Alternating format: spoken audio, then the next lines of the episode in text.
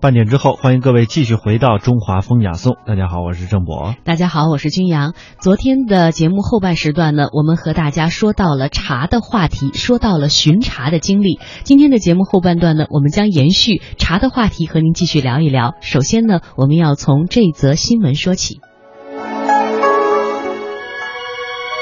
二零零七年十月，一个特殊的收藏仪式正在国家博物馆举行。这次被收藏的藏品是产自福建武夷山的茶叶大红袍。将茶叶作为藏品，这对于国家博物馆来说可是破天荒的头一遭。它也是呢，就是我们博物馆近几十年来唯一收藏的茶叶。武夷山大红袍之所以会被国家博物馆郑重的收藏，不仅是因为母树大红袍不再采摘，更是因为以它为代表的乌龙茶，在中国乃至世界茶叶史上都有着极其深远的影响。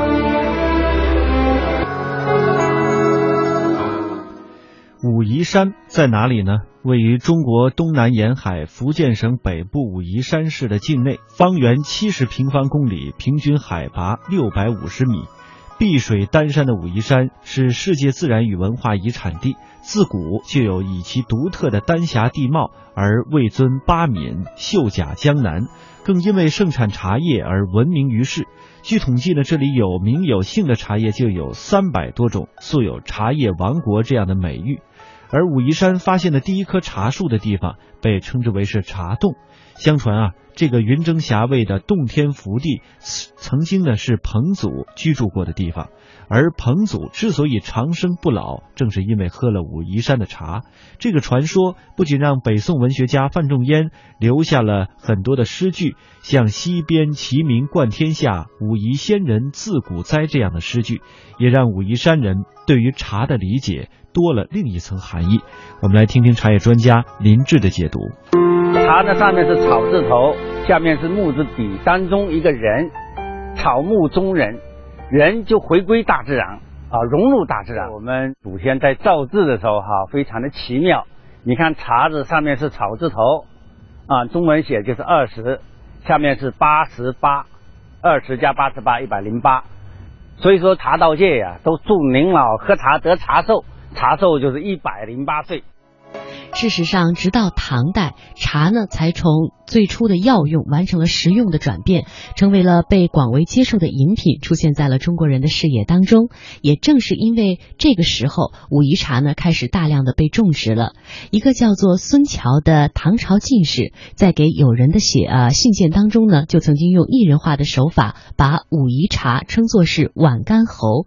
他为什么会有这样的一种称法呢？我们来听听茶叶专家叶灿的解读。喉在古时候什么尊称，皖干是指喝完以后回味上来的甘香馥郁，而不是当下的感觉。意思说送你的这十五个茶饼啊，很好，不是入口就能够喝到的，而是你要慢慢去品味它，回味甘香馥郁。那个这这个茶是哪里出现的呢？这个是请雷而栽，带水而合。春天第一声雷响的时候，我们才敢栽的。啊，讲的这九曲西边，用这个特殊的这种山川地理环境特制的内子，使它呢产生了这种与众不同的美妙地方。喉在古时候是种尊称，碗干是指喝完以后回味上来的甘香馥郁，而不是当下的感觉。意思说送你的这十五个茶饼啊，很好，不是入口就能够喝到的，而是你要慢慢去品味它，回味甘香馥郁。那个这这个茶是哪里出现的呢？这个是请雷而栽，带水而合。春天第一声雷响的时候，我们才敢栽的。啊，讲在这九曲溪边，用这个特殊的这种山川地理环境特质的内子，使它呢产生了这种与众不同的美妙地方。从此之后啊，这晚干侯就成为了武夷岩茶的代名词。而这一称呼呢，不仅与周敦颐把莲花称之为是花之君子，也有着异曲同工之妙。也是目前呢关于武夷茶最早的一个文字上的记载。那么武夷茶最大的特色在哪里呢？第一次接触武夷岩茶的人呢，你会往往觉得它的外表黑黑粗粗的，太过于朴实了。的确，武夷岩茶并不是以外表精致取胜的，而是胜在内质的丰厚。所以当地人就说了，这种茶是乞丐的外表，皇帝的身价，菩萨的心肠。因为岩茶是半发酵的茶，所以呢，像。呃，红茶般的温和，呃，它不会刺激人的肠胃，同时呢，它又会保留了绿茶的清香，香久益清，味久益醇。更为重要的是，它还具有了这个岩谷花香的岩韵，这也是五岩茶最重要的品质特征。所谓的这个岩韵呢？并不是那种两三秒就能从舌尖滑走的鲜香，而是以一种醇厚的、沉着的、稳重取胜的味道。有人说这是青草的芳香，有人说是岩石的厚重，还有人说呢，那是一种只能意会而不可言传的奇妙的感觉。那关于盐韵最早的记载在哪里呢？盐韵最早提出，实际上是清代乾隆皇帝在一首诗叫《冬夜煎茶》当中讲的。他讲气味清和兼骨梗。那个骨梗就是风骨，就是我们说的盐韵了。韵是中国东方美学当中一个很重要的概念。实际上，他就喝的是盐茶以后，言有尽，意无穷，引起我们心灵的畅适的一念，荡气回肠，刻骨铭心啊，非常的美妙。我们经常形容一个人气质美妙，会说他非常有韵味儿。原来这个茶呢，也是有韵之说的。话说这一天，乾隆皇帝处理完了手边的奏章，喝到了刚刚进贡的武夷岩茶，这种味道呢，就让他一见倾心，就提笔写下了刚才我们在音频当中听到的专家提到的这一句诗：“旧中武夷品最佳，气味清和兼骨梗。”寥寥几笔啊，就精准的形容出了岩茶的精妙所在。名山出名茶，自古就是如此。庐山呢有云雾茶，黄山有毛峰茶，洞庭山有碧螺春。但是为什么只有武夷山的岩茶才有岩韵呢？我们要通过一个纪录片一起来了解一下。为什么只有武夷山的岩茶才有岩韵呢？在茶圣陆羽的《茶经》上，曾经有这样的记载：上者生暗石。中者生利壤，下者生黄土。武夷山属于丹霞地貌，境内群山环抱，不仅土层深厚，而且多为风化岩残土，这正符合上者生烂石的条件。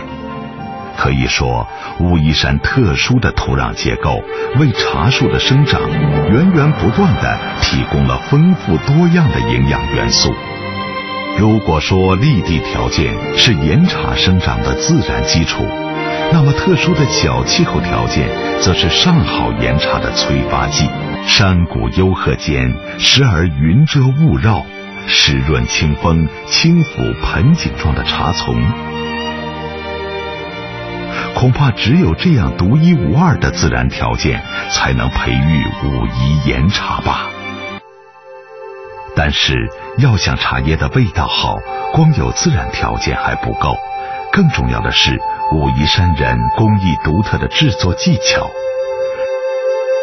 岩茶的做法兼备了红茶与绿茶的制作精华，包括采青、萎雕、做青、炒青、揉炼、炭焙等十几道工序，是所有茶类中工序最多也是最复杂的。武夷岩茶每年只采春茶，俗话说“三天是茶，三天是草”。一到谷雨前后，武夷山的茶农们就要时刻注意着天气的变化，来决定不同品种的采摘时间。一到春天，武夷山人家家户户都忙着采茶做茶，空气中到处都弥漫着茶的清香。几百年来，武夷山人世代传承的不仅仅是原汁原味的制作方法，还有对茶一丝不苟的执着与热爱。要想做好茶，得靠天地人。这句话呢是武夷山人茶人们口口相传的经验，只有天地人达到一种和谐的状态，才能做出最好的茶叶。在二零零六年，武夷岩茶的制作方法被列为了中国国家级的非物质文化遗产，并且代表中国乌龙茶的制作工艺正在申报世界非物质文化遗产。千百年来，武夷山人与茶之间的感情默契而深刻，似乎更像是朋友和知己。无论是做茶还是品茶，他们都有着自己独到而且特别的理解。茶叶专家叶灿这样说。武夷岩茶其实非常特殊，内子也非常的丰厚，所以品味的时候呢，都很讲究它每一道每一道之间的不一样和逐渐展示的它的内质。那么武夷岩茶呢，三看三闻三品，就通过这三种方法呢去揭示它的内质。那为什么要这样子呢？因为岩茶有一句俗语，在民间是广为流传的，叫做头道生，二道茶，三道四道是精华，五道六道也不差，七道有一香。那么这样子呢，造成它每个滋味、色香味形在每一泡当中表达的都不一样。所以在品味的时候呢，我们要通过观色闻香品味去感受它。这三看三闻三品呢，在古时候的人理解当中呢，实际上无外乎四个字，叫做甘活清香细品尝。